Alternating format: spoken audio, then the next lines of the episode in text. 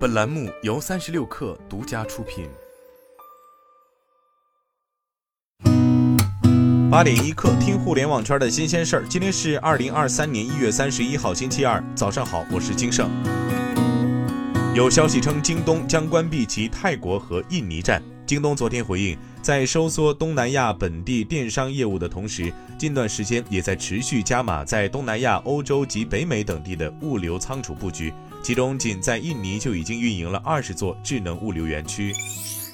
支付宝近日发布二零二三年春节消费观察。截至二零二三年一月二十五号的春节假期前七天数据显示，二零二三年春运表现出强劲的复苏势头，客流总量预计超二十亿人次，返乡潮带动了返乡消费。数据显示，三线及以下城市消费金额同比去年春节同期涨幅近百分之二十。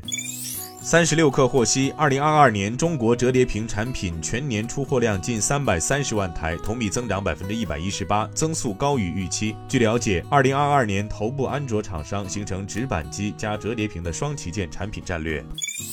小米创始人雷军昨天发布内部信，宣布将设立两个关键的集团治理委员会：集团经营管理委员会、人力资源委员会。经营治理委员会负责集团的业务战略规划、预算执行以及日常的业务管理；人力资源委员会则主要负责人力资源战略的制定以及重大组织结构的调整和高级干部的任免。对于不到一百五十美元的 Fresh 食品杂货订单，亚马逊准备收取快递费。亚马逊表示，这样做可以降低服务价格。电子零部件分销商 UTML 预计，二零二三年全球芯片行业营收将下滑约百分之二点五，主因是由智能手机、PC 和家用电器等消费电子市场疲软。其预计，未来十年全球芯片市场总市值将超过一万亿美元。